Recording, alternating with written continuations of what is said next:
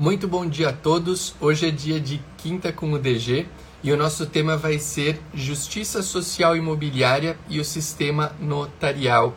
Esse tema será desenvolvido com o professor Durval Salge Júnior, que já esteve aqui conosco em outras programações e é um grande profissional do direito imobiliário. Uh, dois recados importantes aí que a gente sempre passa antes de começar o Quinta com o DG. Aliás, o pessoal que for entrando aqui já vai mandando bom dia, já mande de onde falam aí, é, para a gente poder começar essa interação dentro da nossa programação semanal que é o Quinta com o DG.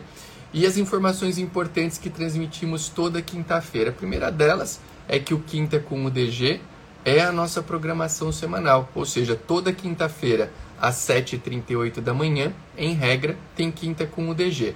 Às vezes a gente muda para um dia, dependendo de um compromisso. Bom dia aqui para Cris, que fala de Ijuí, no Rio Grande do Sul.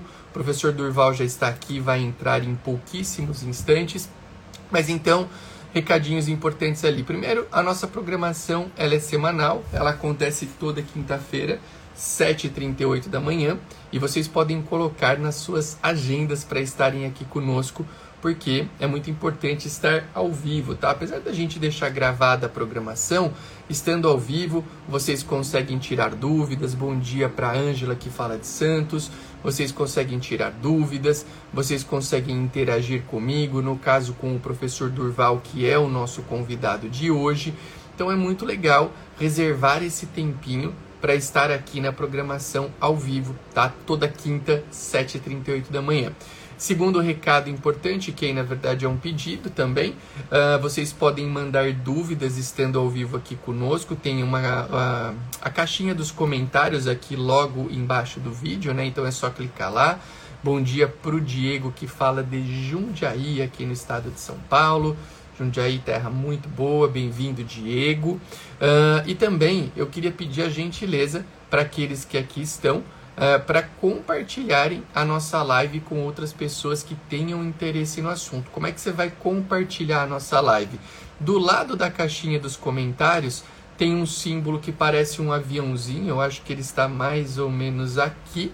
Uh, você vai clicar nesse símbolo do aviãozinho e vai mandar a live para outras pessoas que queiram saber mais sobre esse tema tão importante que é o tema justiça social imobiliária e o direito notarial. Tá? Eu vou chamar aqui agora, feitas essas breves, feitos esses breves é, dados, esses breves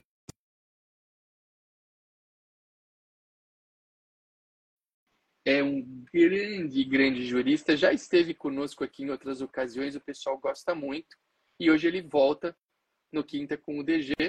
Vamos ver aqui se vai dar certo. Acho que já deu certo aqui. Está no ar professor Durval Saldi Júnior. Professor, é uma honra ter o senhor aqui novamente. Muito bom dia.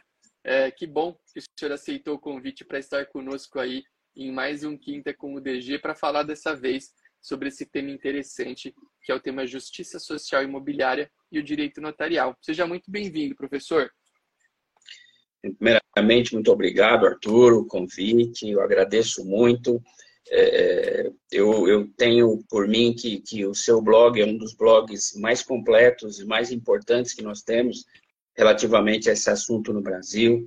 Eu, eu acompanho outros, mas a, a, produção sua, a produção de vídeos, a produção de dicas é muito importante e, e, e muito expressiva. Então, eu quero deixar aqui primeiro meu agradecimento pelo convite e segundo te parabenizar por esse blog seu que é muito bacana, viu? Eu sempre acompanho ele, eu sempre estou de olho, porque nós, advogados, precisamos muito também de conhecer essas matérias notariais, né?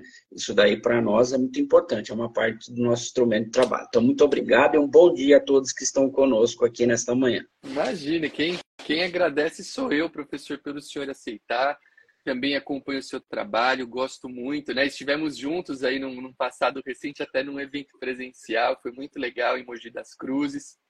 E, e eu sempre, eu, como o senhor falou, né, nessa relação uh, do cartório com o advogado, do advogado com o cartório, eu acho que é muito, muito legal a gente fomentar, né? Fomentarmos o, o desenvolvimento dessa relação, porque ela é uma relação de ganha-ganha né? Diferentemente do que algumas pessoas possam imaginar. Eu já ouvi algumas pessoas falando, ah, mas não sei, cartório e advogado talvez tenham aí funções que não se complementam, funções que sejam concorrentes, e isso não é verdade em absoluto, né? Porque uh, ah, para o advogado é muito bom ter um cartório de confiança para poder resolver os seus problemas, as suas questões, os seus atos de uma maneira, eu não vou dizer melhor ou mais célere, porque em tese todos os cartórios teriam que ter essa agilidade é, e qualidade, né?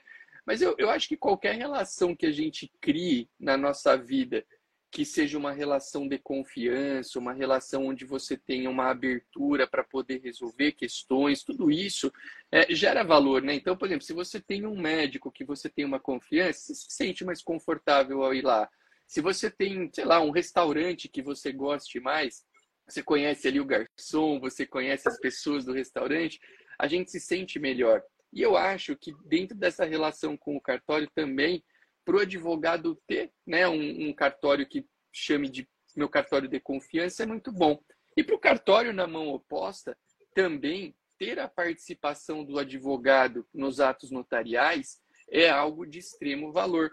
Nós sabemos que existem atos notariais nos quais a figura do advogado é obrigatória. As escrituras, por exemplo, de divórcio e de inventário, né, são um exemplo o procedimento dos, da, da uso capião extrajudicial e da adjudicação compulsória extrajudicial também tem a figura do advogado como obrigatória. E eu até defendo que já na ata notarial, no cartório de notas, apesar de não obrigatório nesse momento, mas é, é fundamental que o advogado esteja por lá. Mas eu também sempre digo o seguinte, que eu como tabelião, mesmo naqueles atos em que o advogado não seja figura obrigatória, e eu me sinto mais confortável de saber que existe um advogado atuando. Por quê? Porque eu sei que é um outro olho, um outro olhar que está também ali em prol de uma realização de um ato notarial mais seguro, mais efetivo, que atinja os objetivos que as pessoas querem. Então, eu não sei, acho que essa relação é uma relação muito, muito positiva. O pessoal aqui do cartório Boa Vista de Minas concorda, né? Uh, e a gente tem que fomentar essa relação, né? Fazendo encontros, fazendo lives, falando dos pontos em comuns que dos pontos em comum, melhor dizendo, que nós temos. Isso é muito importante, né, professor? Acho que é uma coisa legal também da gente trazer aqui num, numa, num momento em que a gente tem uma interação aqui de um advogado com um tabelião, né? Não, sem dúvida nenhuma. E o tema de hoje, Arthur, é um tema que é, é muito importante para que nós possamos justamente né, delinear essa, é, é, essa questão de justiça social, advocacia e o tabelionato de notas. É? é eu acredito que quando você transcende a importância do cartório é, é para trazer uma cidadania, que é o que nós vamos falar hoje aqui, é, eu acho que, que é muito bonito. É, não é só gratificante profissionalmente, mas eu acho também que é um exercício de cidadania. Há uns, há uns anos atrás, assim, pouco tempo atrás, eu escrevi para a revista da Arisp um, um tema sobre, mais ou menos sobre esse assunto. Né? E, e, e eu disse lá que, que, que, a justiça social ela somente será alcançada com o concurso de todos nós. Né? Advogados, tabeliães, né, registradores. Né? Eu acho que isso daí é uma coisa muito importante. E o tema de hoje, é, absolutamente, quando você verifica justiça social e o tabelionato de notas, você já percebe a sua inserção nesse mundo em particular.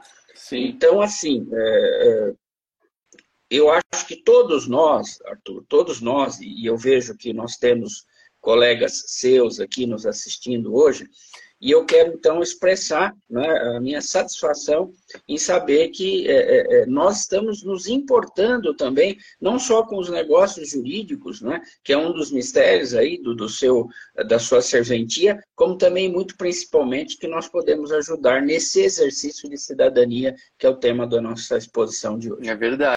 É verdade, né? Da gente, é, eu acho que é importante entendermos que nós temos talvez um foco de trabalho mais comum até, que é esse foco da transmissão imobiliária regular. Né? O que a gente faz, a maioria dos atos que a gente realiza no cartório estão nesse, nesse centro, transmissão imobiliária, inventário e divórcio. Né? Hoje em dia a gente nem fala mais da separação, agora parece que se consolidou a ideia que a separação não existe mais de fato, né? Era algo que já se dizia, mas o STF, num julgado recente, transitou é, sobre, sobre, sobre esse assunto, né? É, falou sobre esse assunto.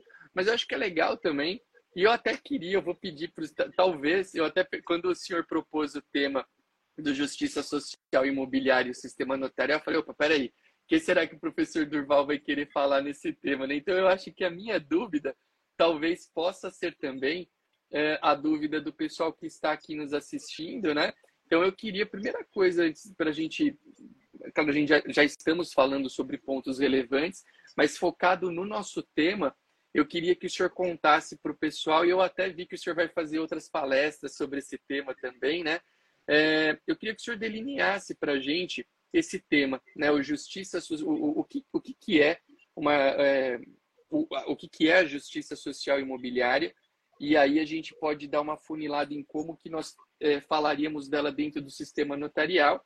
Eu quero aproveitar só aqui, antes de passar a palavra a para o senhor, para agradecer o pessoal que está entrando, que já tinha mandado um bom dia anteriormente, alguns colegas de profissão aqui que estão entrando, alguns amigos, e pedir, viu, professor, para a galera que está aqui nos assistindo, lembrar, na verdade, em primeiro lugar, que quem está aqui pode perguntar. Se vocês tiverem dúvidas, podem mandar aqui na caixinha de comentários, porque o professor Durval e eu tentaremos responder as dúvidas. E, claro, por favor, né, as dúvidas que sejam é, aderentes ao tema de hoje. Eu falo isso porque às vezes a gente fala, ah, vou abrir para dúvida, e a pessoa traz aqui um tema que não tem é, é, nexo com o que a gente está falando. Então, primeiro ponto, dúvidas que tenham esse é, é contato com o nosso tema, que é justiça social uh, imobiliária e o direito notarial, e pedir também a gentileza para aqueles que estão aqui para compartilharem a nossa live. Aqui ao, uh, temos a, a caixinha de comentários na parte de baixo do vídeo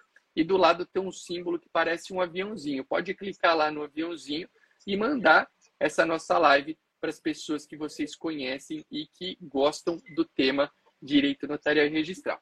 Professor, o que, que é a tal da justiça social imobiliária e como é que a gente vai tratar desse tema dentro do contexto do direito notarial? Conta para a gente, por favor. Bem, é, Vamos começar assim. Nós temos dados, é, Arthur e, e, demais participantes, do Ministério das Cidades. São dados aí que têm uns três anos, mas são dados, acredito que bem próximos da realidade é, é, é imobiliária. Esses dados, eles compilaram o seguinte, de 40% a 70% da população urbana mundial é, é, não tem os seus imóveis irregularizados. Então, vamos começar por aqui. Estamos falando em, em nível mundo, né, em termos mundiais. 40% a 70% da população urbana.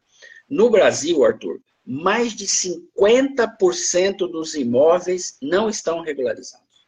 50% dos imóveis.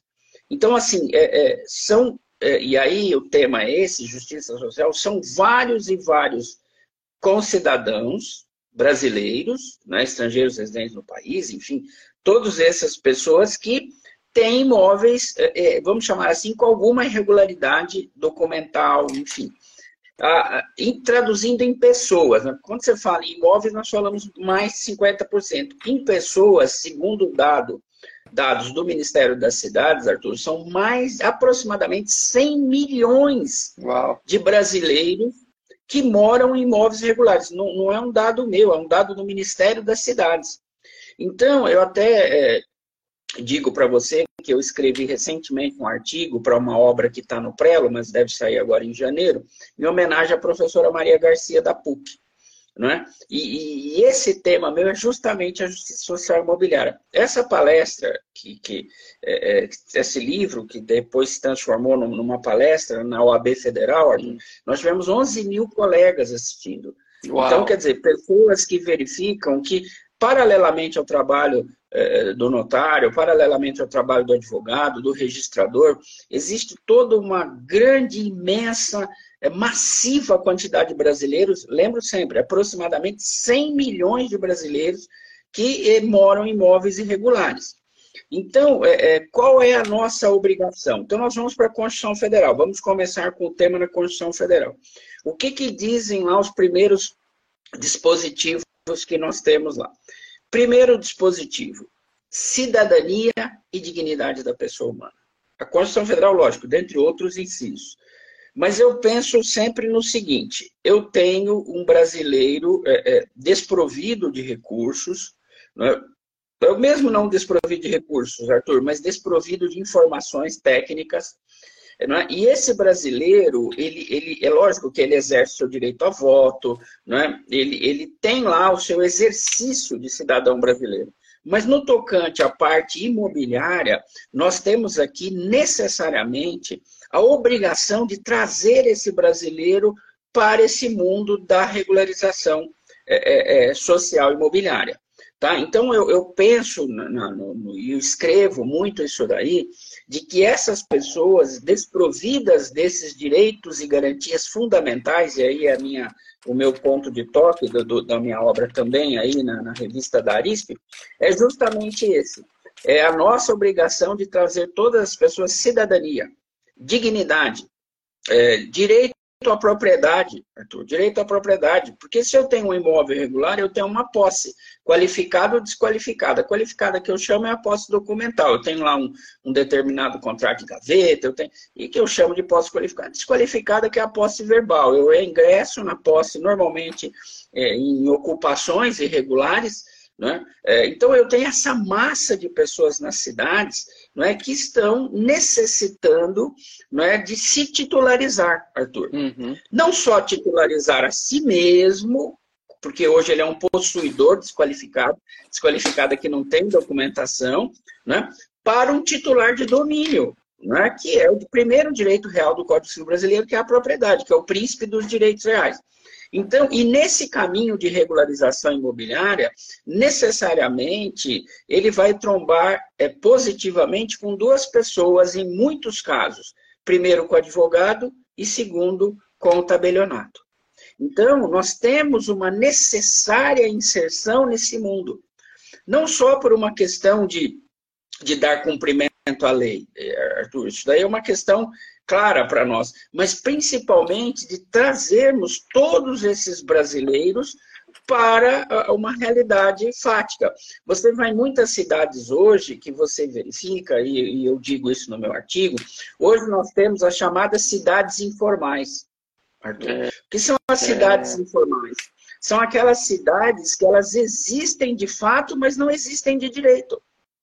É, é muito interessante isso daí. Você passa pela cidade, você passa pelos bairros mais desfavorecidos, e, e, e nós temos hoje, infelizmente, é uma verdade, uma insensibilidade de, de, de passar por passar, não é? Então, eh, lembra até o Taiguara, né, quando ele está no trem, que lá atrás ele falava, olha, eu vejo essas pessoas humildes, né, com flores de plástico na varanda, e ele sente uma tristeza profunda no coração dele, né? de que uhum. essas pessoas são nossos irmãos, são os nossos concidadãos. Então, qual é a nossa realidade? A nossa realidade é arregaçarmos as mangas da camisa, né? muitas vezes deixarmos também de lado a nossa advocacia, que é uma advocacia econômica, que é muito importante, afinal de contas, alguém tem que pagar os meus boletos.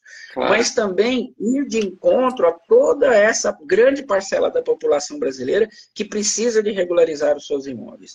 E como ele faria essa regularização em grande parte? Conosco, eu e você. A figura do advogado e a figura do tabelião de notas. E eu, eu posso, não sei se você me permite, é, prosseguir aqui nesse tema, e é um ponto muito importante, não só para os advogados que estão nos assistindo, a REURB está aí para isso. Estou tomando nota aqui de uma é, série de pontos importantes que depois é, eu quero perguntar para o senhor. Não, Continua, que tá vamos, nós vamos, hoje nós vamos exercer a cidadania, viu, Arthur? Eu, muito você bonito, e todos nós. Aqui. Muito bonito o que o senhor está falando aqui, tem muita informação valiosa. É, Mas pode é, prosseguir, e, professor. Então, essa, é, eu terei, você sabe que eu terei uma palestra hoje à noite com esse tema, Sim. mas é uma palestra é, é, é, lá em Boituva, mas para o advogado, aqui nós estamos falando uma outra dimensão, Arthur, nós estamos falando do advogado com o tabelionato. Né? Então, é, é, um outro olhar. Eu queria deixar claro, não é a mesma palestra, é completamente diferente a minha exposição à noite para essa manhã. E, e o que, que eu gostava de, de, de, de, trabalhar na graduação, Arthur, você já sabe que esse ano eu estou fazendo 26 anos não é, de magistério de curso de Direito. 26 anos, né? Tem é, pequeno, então, né, é uma... professor? é, é, é eu, eu, por um cálculo mais ou menos que eu fiz aí, Arthur, foram aproximadamente quase 100 mil alunos entre graduação e pós-graduação. Olha. Então, um número teve algum, alguns anos do, do, do, meu magistério que eu dei aula em cinco faculdades diferentes no mesmo ano. Uau! Que disposição! que disposição! Hoje eu tenho 60 anos, já não, não dá mais para ser tão efusivo, mas já fui. Então, o que, que eu falava? Meus alunos levantavam a mão e falavam o seguinte: por que é que eu tenho que escriturar? E é uma pergunta difícil, viu, Arthur? Porque é, é, para o aluno da graduação, e eu já volto para o tema, mas isso daqui está inserido no tema. Parece que não, mas está inserido no tema. Por que tenho que escriturar os meus negócios? Né?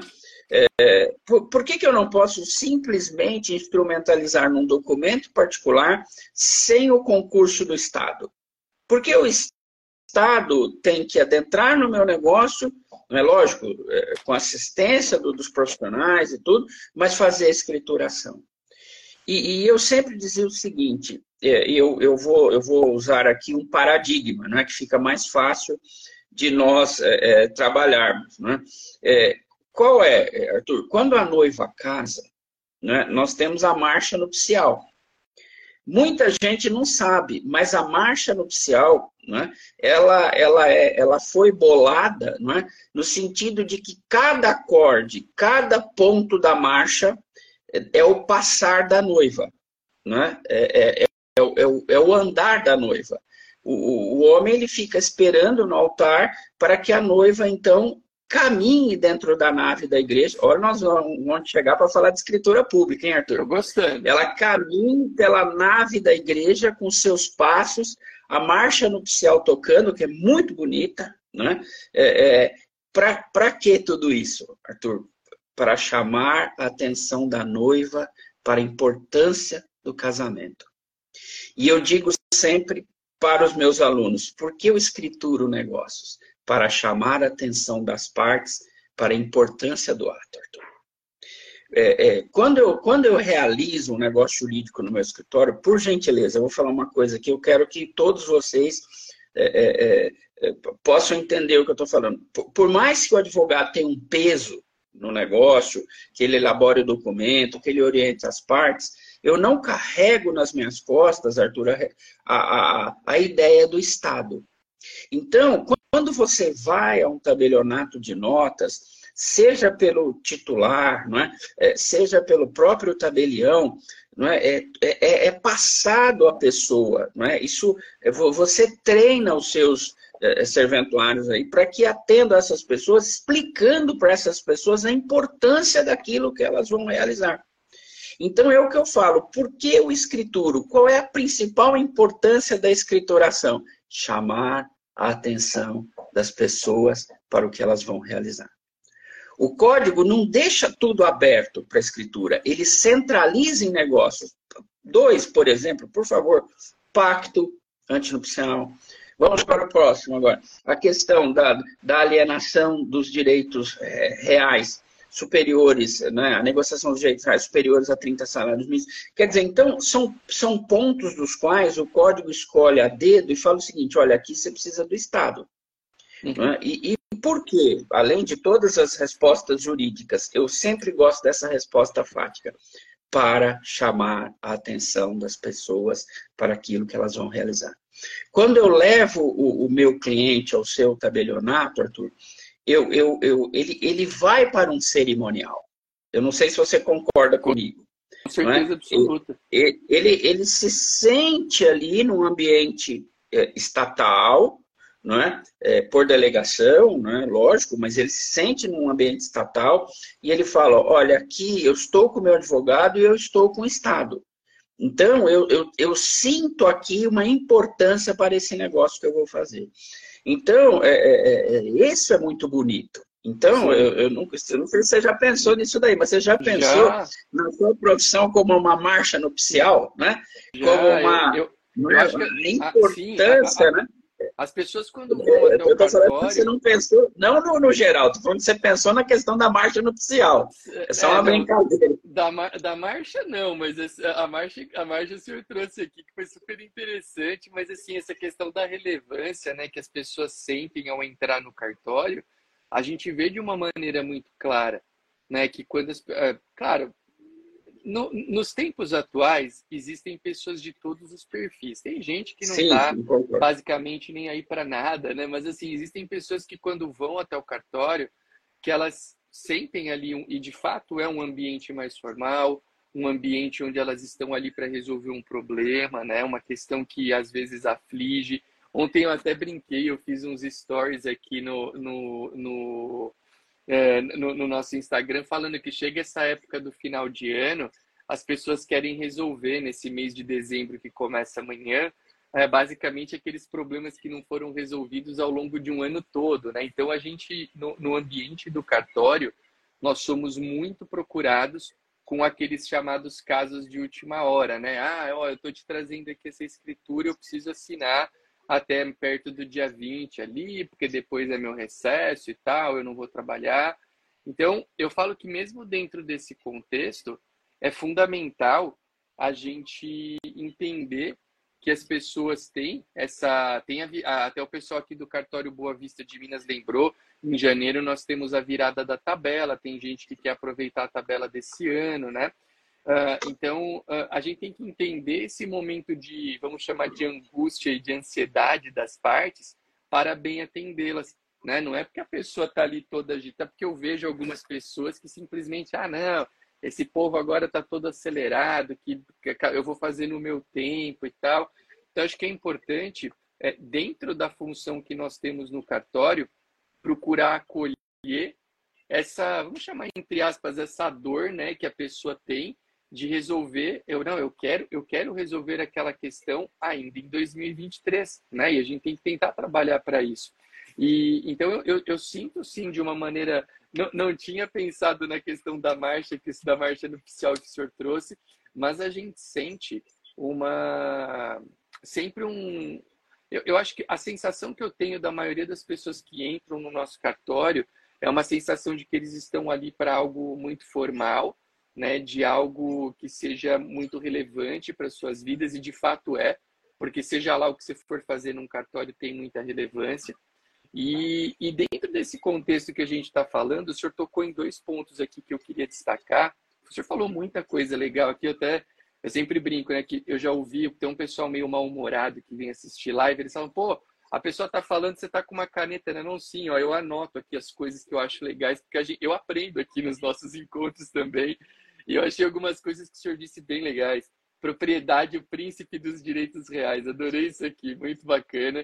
É, o senhor falou algo, os números aqui são impressionantes, né?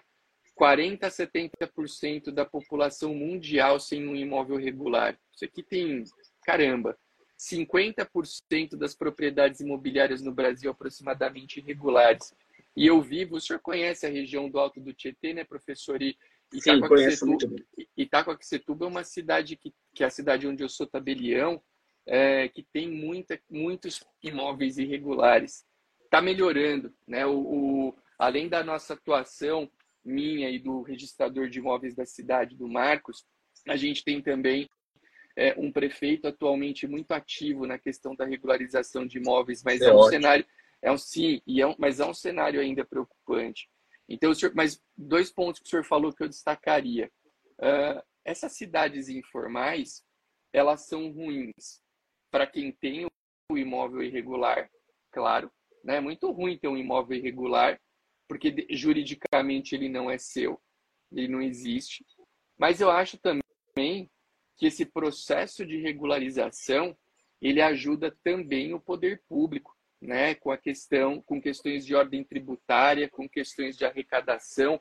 É óbvio, nós sabemos que o imóvel estar regular não é pressuposto para tributação.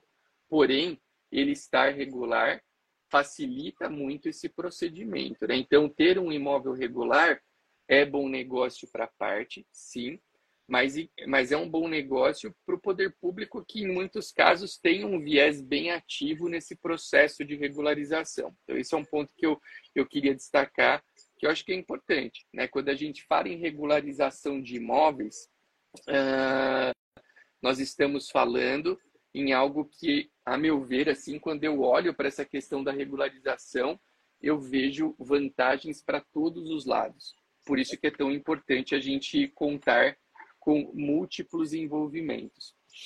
Mas o senhor tocou num ponto também que, para mim, tem um super, super valor, que é a gente entender que a lucratividade do nosso negócio nem sempre vai acontecer em absolutamente tudo que a gente faz, né? Uh, e, e eu, eu, eu, eu não sei, é, é, ó, o Paulo aqui, que é um dos nossos seguidores, até que já tinha mandado um bom dia, bom dia aqui para o Paulo, Paulo falou que a Reurb Continuada, o projeto de Itacoaxetuba, ganhou o Prêmio Nacional da Reurb recentemente. Pois é, o nosso prefeito, é, que é o Eduardo Boigues, o Eduardo ele é um delegado, ele é do mundo do direito também, então acho que talvez até, talvez por isso ele também entenda a relevância. Ele é, ele está sendo um super prefeito para Itacoaxetuba, talvez seja o melhor prefeito aí que a gente teve nos últimos anos, muito ativo, muito trabalhando em prol da cidade mesmo. Uh, mas na questão da Reurb ele tem tido uma atuação assim muito, muito elogiável e muita gente está tá ganhando né, esse privilégio de ter o imóvel regular. Mas voltando ao que eu dizia, uh, é interessante, né? Senhor, eu não sei se eu queria depois que o senhor tangenciasse um pouquinho disso que eu vou falar no contexto do advogado. Mas para o cartório, por exemplo, vou pegar um exemplo de um ato notarial que, a meu ver, tem tudo a ver com esse tema justiça social e imobiliária. A ata notarial para fins de uso capião extrajudicial ou para fins Essa era a primeira que eu ia é... falar junto com mais quatro aqui que o tabelião. Lavra é. e que é de uma importância absolutamente fantástica. Mas a ata notarial é uma das primeiras, mas eh, vamos, pode falar que aí eu, eu é, pego o gancho. Arthur. Vamos pensar na ata, então, que é um ato notarial muito importante. O que, que eu noto? E eu dou, eu dou aula sobre isso no Brasil inteiro, e eu estou sempre falando, né? Ah, não, pessoal, vocês têm que fazer o uso capião extrajudicial, a ata notarial é muito importante e tal. E aí o que, que eu ouço? De algumas pessoas. E essa ata notarial, ela tem uma característica que distingue, uh, que a distingue de outras atas notariais, porque ela necessariamente tem que ser feita no tabelião do município do imóvel, está no nosso Código de Normas Nacional. E aí eu escuto que há muitos cartórios no Brasil que não querem fazer essa ata porque ela é uma ata muito trabalhosa, porque ela é uma ata que muitas vezes ela, ela, ela demanda uma diligência até o lugar. Eu, eu, por exemplo, eu não faço uma ata de uso capião extrajudicial sem ir até o local do imóvel. Como é que eu vou constatar posse se eu não vou até o imóvel? Não é elemento Sim. obrigatório, mas eu acho que é um elemento que eu costumo chamar, eu costumo chamar de um elemento de bom senso, porque como constatar posse sem ir até o imóvel? Difícil, né? Pelo menos eu, eu não consigo ver como. Mas então, as pessoas se queixam muito e realmente, às vezes você pega o trabalho que você tem para fazer uma ata notarial para fins de uso capião extrajudicial, ele é um trabalho muito mais uh, intenso e muito mais volumoso do que exemplificativamente você teria, sei lá, numa escritura de venda e compra, onde você pega ali uma matrícula, eventualmente uma outra certidão. Mas, mas aí entra aquilo que o senhor falou, que putz, isso eu, eu, eu de fato fico tocado com isso, porque é algo que, para mim, para o Arthur pessoalmente, tem um grande valor, que é a gente entender que a nossa colaboração na vida das pessoas ela vai muito além da, do que aquele valor, ela, ou melhor, ela não está atrelada àquele valor que a gente ganha como uma, entre aspas, contrapartida. E que a gente entender né, é, que é, é essencial nós desempenharmos o nosso papel social de maneira plena, dentro daquilo que se espera da atuação notarial é extremamente valioso. Então, eu acho que a gente tem que desatrelar um pouco essa questão. É, o senhor falou um pouquinho sobre isso, né? O nosso ganho é importante, sim, mas talvez mais importante do que o nosso ganho é o bem que a gente vai fazer para as pessoas dentro do nosso contexto de trabalho. E tem uma frase, um ditado popular que eu gosto muito, eu sempre falo ele, que é o tiro o dinheiro do olho que ele vem para o bolso. É um ditado famoso e cada um conta ele de uma maneira, mas ele tem um pouco a ver com esse lance da gente entender que é muito importante a nossa atuação não só voltada aqui, não tem problema querer ganhar dinheiro, ganhar dinheiro é positivo, a gente depende dele para as nossas demandas, para realizar os nossos sonhos, para realizar os sonhos das pessoas que a gente ama, dos nossos filhos. Uh, mas o contexto social também tem um grande valor. Né? E aqui eu só o pessoal do cartório Boa Vista de Minas falou que eu uso o Google Maps e o Google Street View nas minhas atas. Ok, eu, não, eu também por vezes uso essas ferramentas, mas eu acho, eu acho, eu, claro, eu sempre digo que eu não sou dono da verdade e eu respeito qualquer opinião em sentido contrário, mas eu acho, eu, Arthur Tabelião, que se eu tenho que fazer uma ata para constatar sinais de posse, eu obrigatoriamente tenho que ir até o local do imóvel, porque o Google Maps e o Google Street View, eles não me darão a percepção sensorial que eu vou ter ali naquele exato local do imóvel para dizer, opa, peraí, esse cara está se dizendo um possuidor manso e pacífico, um possuidor de boa fé? De fato ele é. Ele abre aqui a porta do imóvel para mim, ele transita dentro do imóvel de uma maneira serena e tranquila, você nota aqui que na vizinhança ele, ele é tratado como o, o, o real proprietário. Então, eu, eu acho que essa percepção que eu tenho com cada um é, desses é, indícios que eu, que, eu me, é, me, que, eu, que eu me deparo no momento da ata, isso tem muito valor. É que a questão é a diligência, efetivamente, pelo Código de Normas Nacional, ela não é um requisito obrigatório né, o, o, Código de Normas, que é o antigo provimento 65 do CNJ, ele fala que eu posso me locomover até o imóvel, mas uh, eu, eu gosto sempre da ideia uh, de ir até o imóvel. Mas, professor, eu quero ouvir, o senhor falou que ia comentar agora, eu peguei a palavra e falei um pouquinho. Esse, eu só tema, é- queria esse tema é muito empolgante é, mesmo, é não, Sem fugir do tema, mas só queria dizer para você, eu tive uma disputa de posse entre uma multinacional, na realidade entre duas multinacionais em Itu. Né? E, e, e, e, dentro do contexto da minha ação, Arthur, eu tive que fazer uma ata notarial.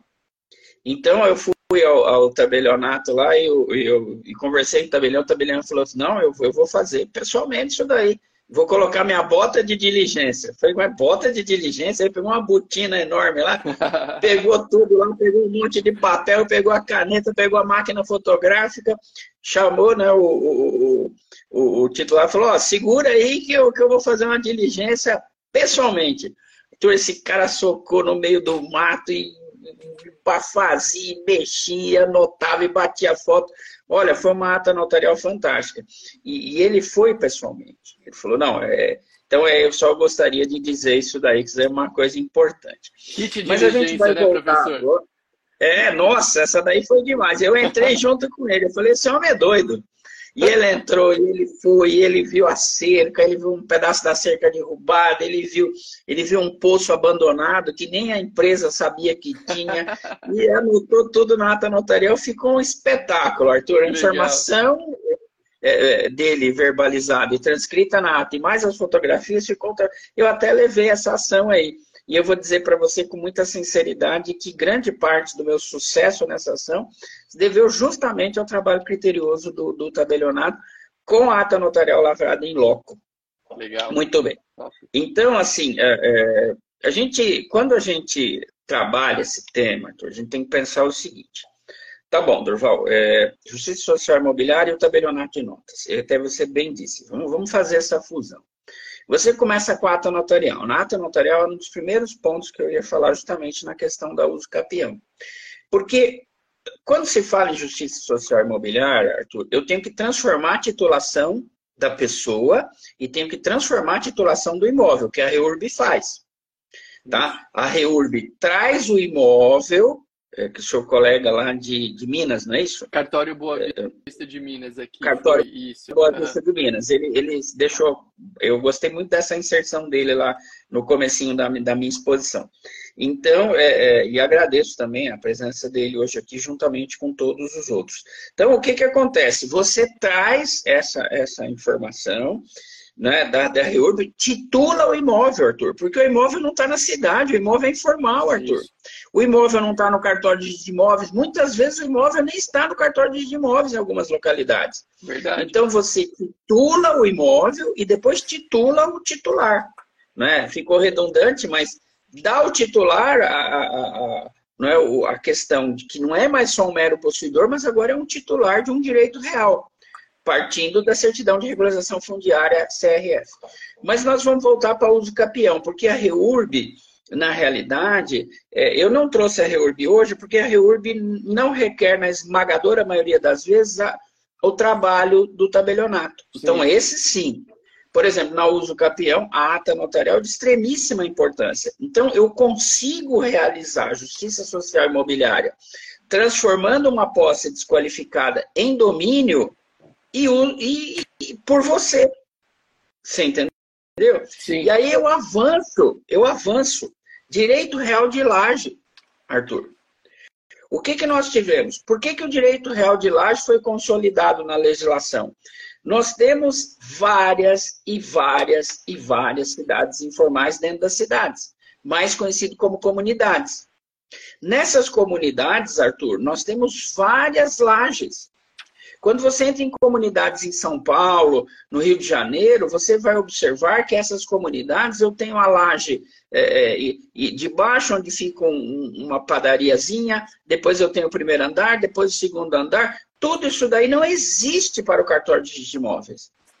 Não existe. O cartório de imóveis não é, é, é, tenha, vamos dizer assim, a escrituração dessas matrículas próprias, porque isso daí não existe, é uma cidade informal. Ela existe de fato, mas não existe de direito. Então, é, quando eu vou regularizar uma laje, qual é o primeiro lugar que eu vou? Arthur. Escritura pública de constituição do direito real de laje. Então, é, é, a justiça social imobiliária, Arthur, em, em, grandes aspectos, em grandes pontos, eu não consigo realizar essa justiça social imobiliária sem o seu concurso. Verdade. Sem, sem a sua participação. Estado tabelião. Entendeu? Então, veja, eu preciso de fazer escritura pública de construção de laje, que é um negócio preliminar, para poder depois, lógico, tem outras questões aqui, não vou falar porque são mais Sim. complexas, para depois levar ao, ao, registrador. Então, mas primeiro, para que lugar que eu vou? Para você. Porque o que, que acontece? Hoje nós percebemos que laje hoje no Brasil teria um valor menor do que 30 salários mínimos. Não teríamos. E a laje é a instituição de um direito real. Então, necessariamente, ele tem que morar no artigo 108 do Código Civil Brasileiro, em que a escritura pública é essencial para a validade do ato. Então, esse atrelado à questão referente a, a, a uso capião, são detalhes dos quais eu volto, e, é, e essa inserção é fantástica, né? A Justiça Social Imobiliária e o tabelionato. E olha como eu não consigo fazer justiça social imobiliária sem você. Eu não consigo, Arthur. E o senhor sabe que o direito de laje, eu, eu tenho pensado muito, muito no direito de. em uma maneira de trazer o direito de laje para uma realidade um pouco mais prática na nossa rotina. Porque olha só que interessante, né? Quando o direito, de, o direito real de laje foi instituído, e acho que já são cinco, seis anos aí mais ou menos, né? Da, da primeira da primeira versão aí, pessoal do cartório Boa Vista de Minas aqui sempre com ótimas intervenções falando que o problema do direito de laje é a obrigatoriedade da averbação da construção, eles trazem aqui essa informação importante, mas uh, e talvez aí possa ter, ser uma razão, eu ainda noto que o direito de laje ele não vem sendo muito utilizado em termos práticos na realidade dos cartórios, apesar de existirem muitas situações que se enquadrariam nele direito de laje. Ah, eu, eu, eu, vou pegar a minha cidade como exemplo. Itacoaquecetuba é uma cidade onde a gente nota. Se você transitar por Itacoaquecetuba, visualmente você vai ver vários imóveis que se enquadrariam no conceito do direito de laje. E eu até hoje não fiz uma escritura sequer de instituição do direito real de laje. Né? Diferentemente, por exemplo, da uso capião extrajudicial, que a gente tem uma, a gente faz muita, muita ata notarial para uhum. uso capião extrajudicial e estamos trabalhando na nossa primeira ata de para adjudicação compulsória extrajudicial. Não fizemos ainda, mas provavelmente faremos agora no mês de, de dezembro a nossa primeira ata e eu acho que é um perfil de, de, de ato notarial que vai, é, entre aspas, pegar, né? Que eles pegar no sentido de fazer.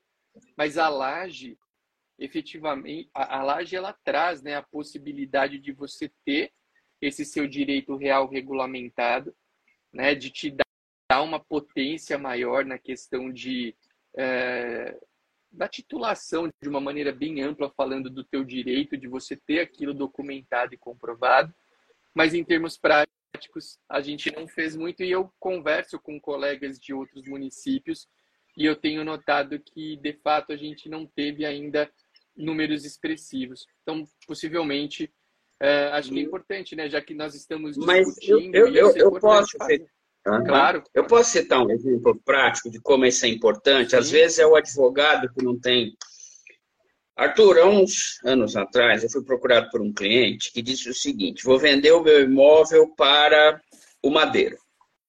Ele fica próximo da Universidade de São Paulo. É, lá tem o McDonald's, fora da, do, da, da, da, USP, né, que é a cidade universitária. E, e, e, esse Madeiro também ficaria fora, mas ficaria próximo. O estudante, ele às vezes cansa do bandejão da USP. Sim. Então ele vai querer comer alguma coisa fora, qualquer fast food. Aí eu virei para ele e falei assim, não, eu acho espetacular isso daí, muito bacana e tal, mas você, eu vou te chamar de Shopping Ibirapuera. Ele falou, por que você vai me chamar de Shopping Ibirapuera? Porque o Shopping Ibirapuera foi um dos poucos exemplos no Brasil de um negócio que deu certo, mas não deu.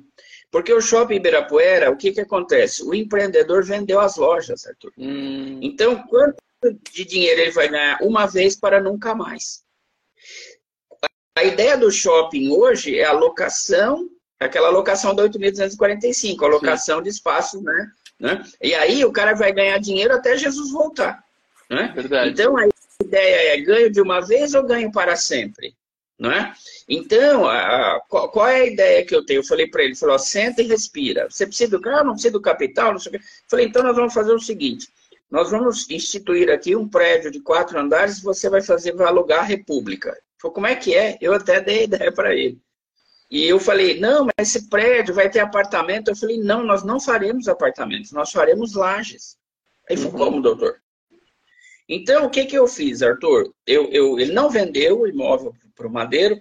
Nós fizemos o quê? Nós fizemos a instituição de uma laje, de condomínio de lajes. Olha. Então, o primeiro andar fica lá um lugar para o menino pegar um lanche, pegar um refrigerante, não tem bebida alcoólica, tem uma piscina, tem um estacionamento para os meninos da República. Né? E daí para cima, ele fez drywall.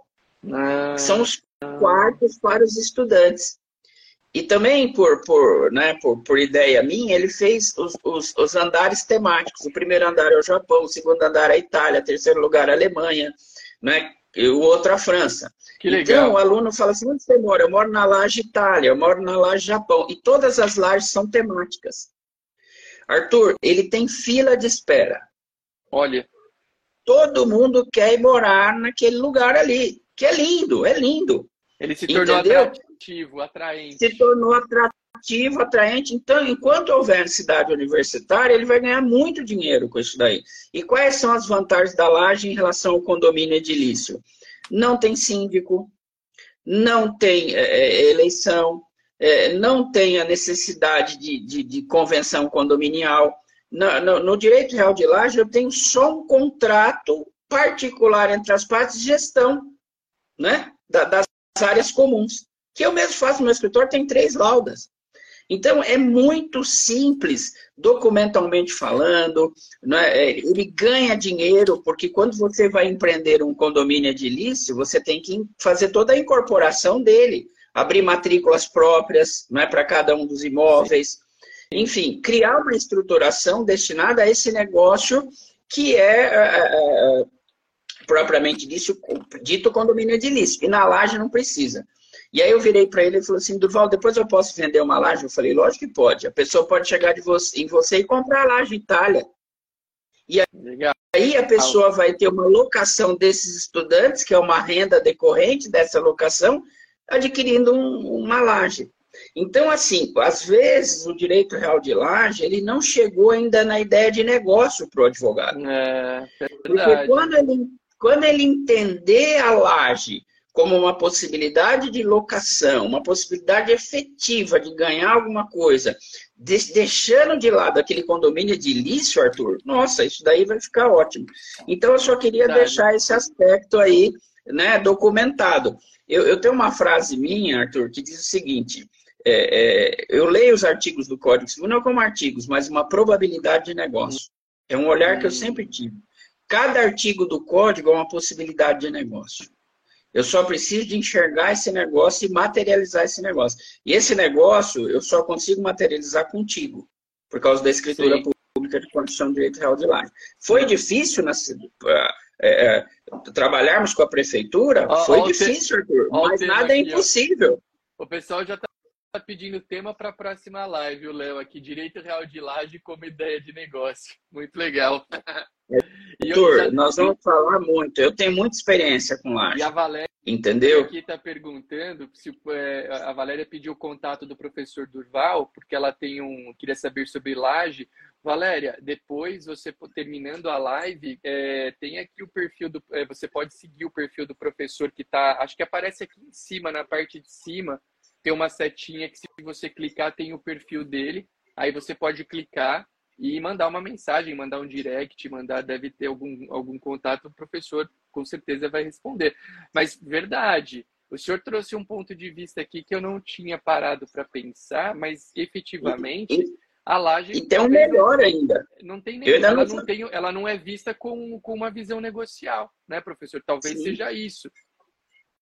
E, e, vou dizer mais, Arthur: existe o direito de laje familiar. Posso falar um pouquinho? Pode. Está dentro do tema, hein? Está tá dentro do tema, Justiça Social Imobiliária. Arthur, quando eu sei que uma crise chegou forte econômica? Quando seu filho que casou volta a morar com você.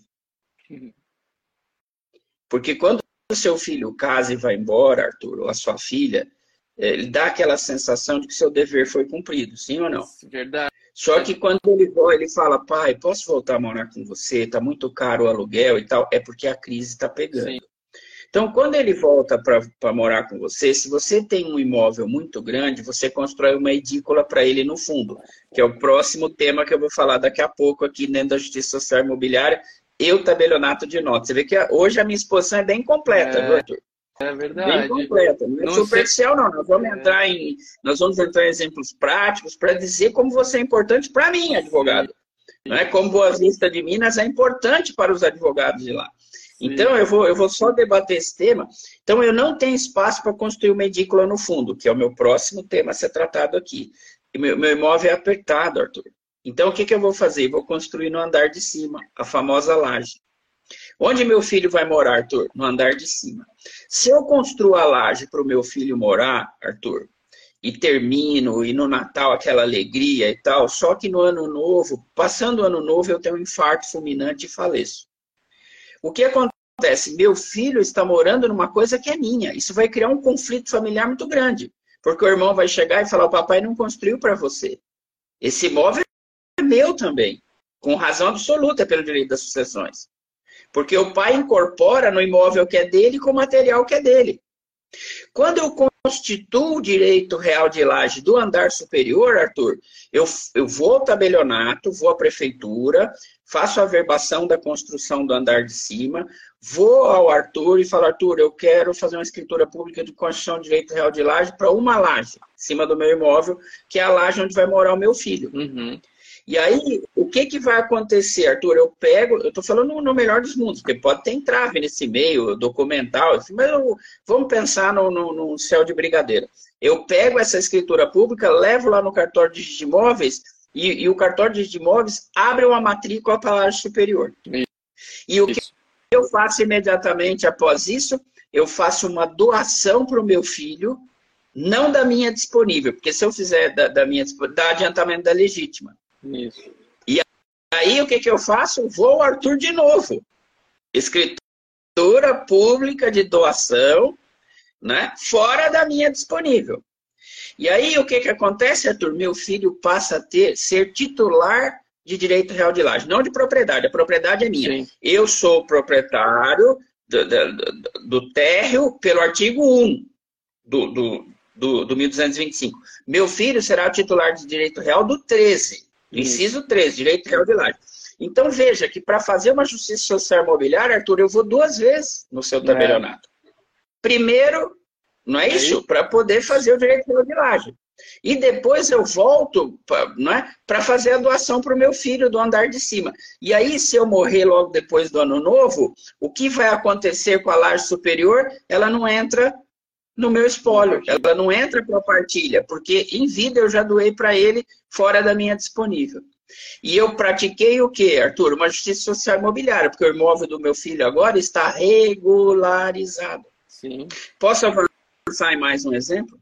Pode avançar em mais um, em mais um exemplo, e eu ia até propor para o senhor, como nós estamos chegando perto do nosso tempo de uma hora, se provavelmente poderão faltar algumas coisas a serem ditas, a gente faz uma parte 2 e aí a gente pode desenvolver com mais tranquilidade. Mas vamos para dar, dar tempo sim. sim de fazer, numa, fazer eu, mais eu, um exemplo. Eu vou falar, eu vou falar a última, né? Tá bom. Que é o, o, o, o condomínio urbano simples. Arthur, é, eu tenho um terreno grande. Vou voltar à parte familiar. Eu não quero construir em cima, mas vou construir uma edícula para o meu filho morar. Arthur, tem coisa mais comum do que isso? Um filho morando numa edícula no fundo de uma casa? Eu acho que é uma das coisas mais costumeiras no Brasil, é isso. Fato. Meu filho casou, ele vai morar comigo, por uma questão familiar, por uma questão econômica, por uma questão de proximidade. Não me interessa, ele vai ficar aqui comigo. O que, que acontece, Arthur? Não pode ser mais laje, porque a laje é superior ou inferior. Nós podemos até falar isso daí numa outra live, isso. que é a regularização imobiliária. Aí a gente trata desses temas aqui por completo. Então, o que, que eu vou fazer? Eu vou quase que o mesmo caminho da laje. Eu vou no Arthur de novo, olha o papel do tabelionato na Justiça Social Imobiliária. Vou no Arthur de novo. Arthur, eu preciso de instituir uma escritura pública de construção de condomínio urbano simples. Quem vai ela quem lavra, vai lavrar? O Arthur.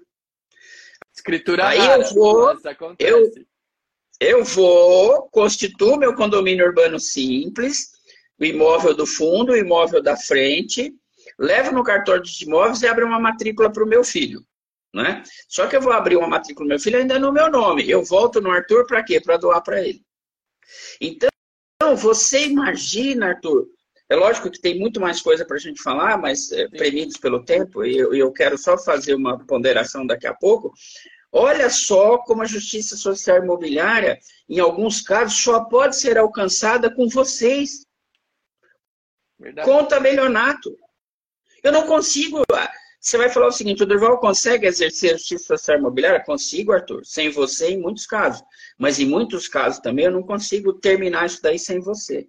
É uma exigência do arcabouço legal. Verdade. Então, quando eu comecei essa exposição, eu falei, Arthur, todos nós estamos irmanados, né? Eu, você, você como Estado, né? o meu cliente, está todo mundo irmanado em fazer cessar essas cidades informais.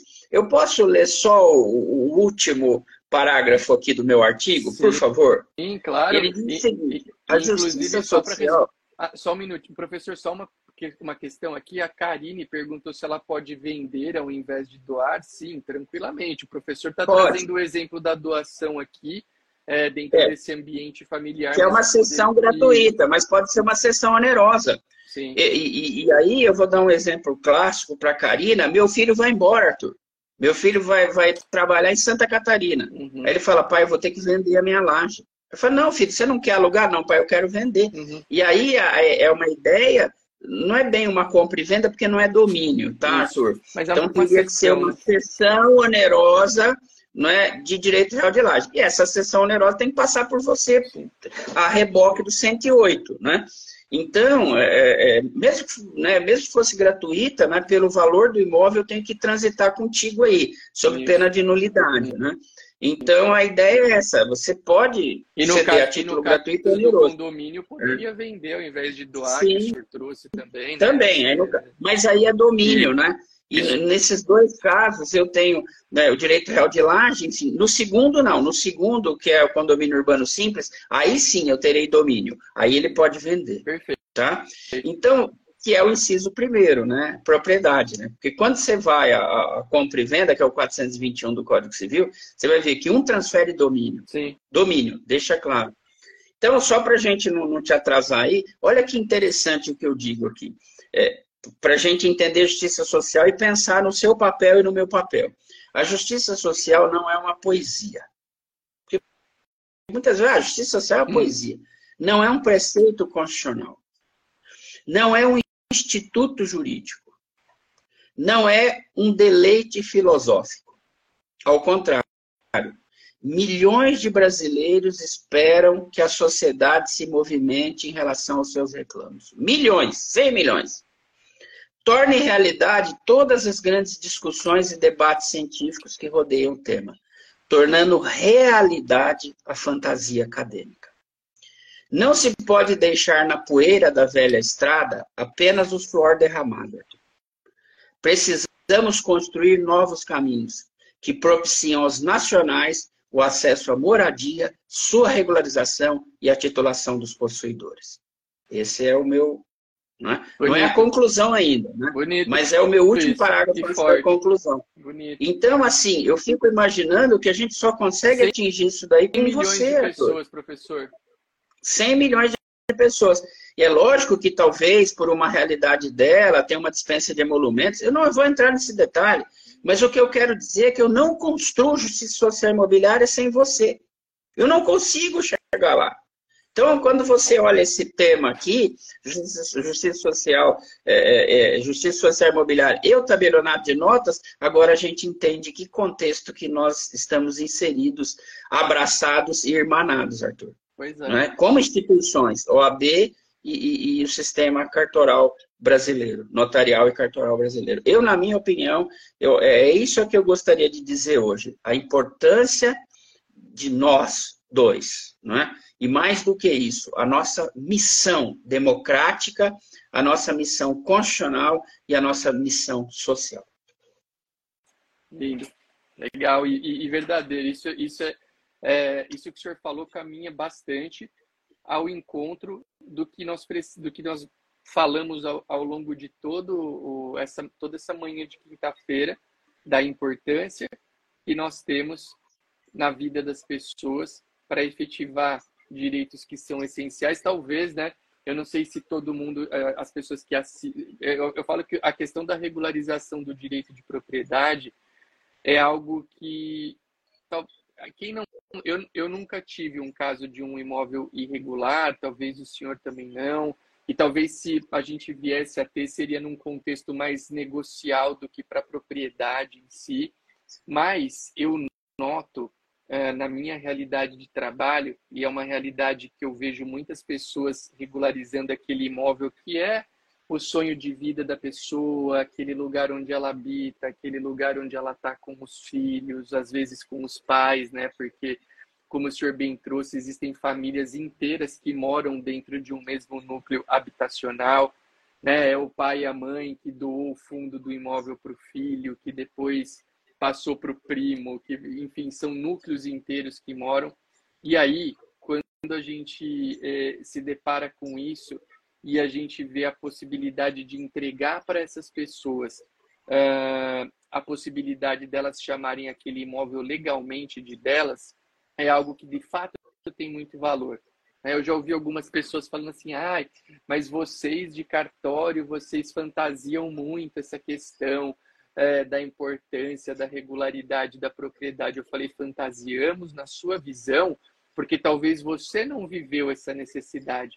Quem tem uma coisa tão importante né? E o bem imóvel, muitas vezes, ele extrapola o conceito de propriedade, né? Tem amor, tem afeto, tem sim, raiz, sim, tem muita coisa dentro dele. Perfeito, ele, perfeito. Ele, ele, ele, extrapola simplesmente o ser dono, né? Tem todo um envolvimento sentimental no, no, dentro do contexto do bem imóvel. Então, quando a gente tem uma pessoa que por vezes morou uma vida inteira às vezes, até outras gerações da família dela moraram naquele imóvel e eles nunca tiveram a oportunidade de chamar aquela propriedade legalmente de sua.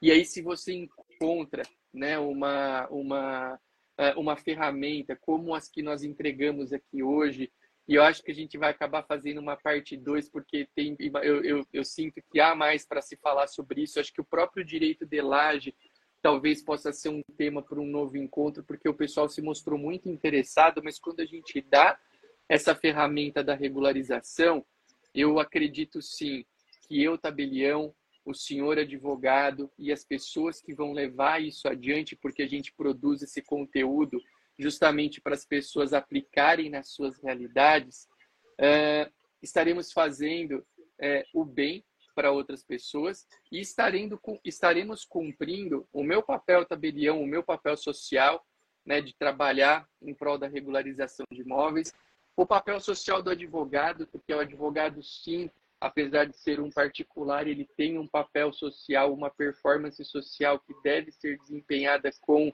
sabedoria e com empenho.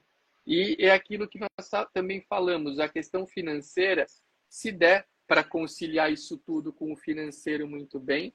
Se de repente o seu financeiro não for algo tão exorbitante ou até mesmo for mais trabalhoso, uh, que você pense que na vida, como nós já dissemos, claro, muito importante ganhar dinheiro, a gente depende dele, mas aquilo que a gente pode fazer pelo próximo, ele não pode estar alicerçado somente no dinheiro, né? Quem alicerça tudo que pode fazer para o próximo somente no dinheiro tem uma vida, na minha visão, muito pobre e a gente tem que tentar uh, mudar um pouquinho disso. Então, professor, eu só tenho ali agradecer por tanto conteúdo. Os encontros com o senhor aqui são sempre muito produtivos, eu gosto demais. Eu, eu, eu, eu não parei, o, o senhor estava falando, eu não quis interromper, mas muita gente aqui elogiando o seu trabalho. Por exemplo, pegar as últimas mensagens aqui, o Carlos Massaro falou que está fazendo pós em direito imobiliário com o senhor excelente. Uh, o Reinaldo falou que uh, parabenizou o senhor pela exposição. Aqui a Eliene, a Ludmila mandaram parabéns aí, a Valéria Vitória, o Léo, que é nosso aluno também, uh, agradecendo aí pela live. O Léo até falou o seguinte, que live inspiradora.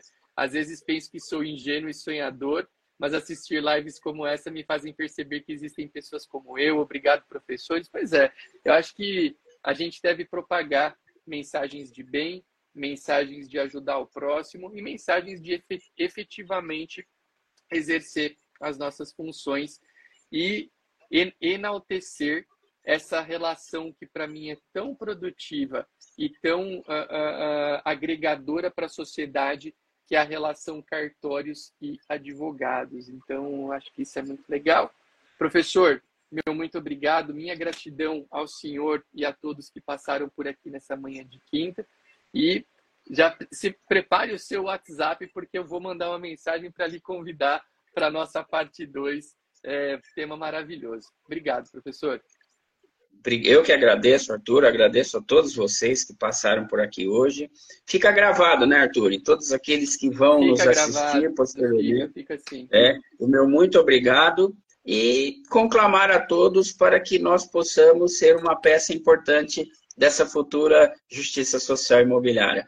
Tenham todos um bom dia. Um ótimo dia a todos. Finalizamos mais um Quinta com o DG com muita alegria. Tô... A gente fica pleno e feliz quando consegue levar um conteúdo com tanta qualidade. Obrigado, gente. Um excelente dia a todos aí. Fiquem com Deus. Valeu. Obrigado. Tchau, tchau.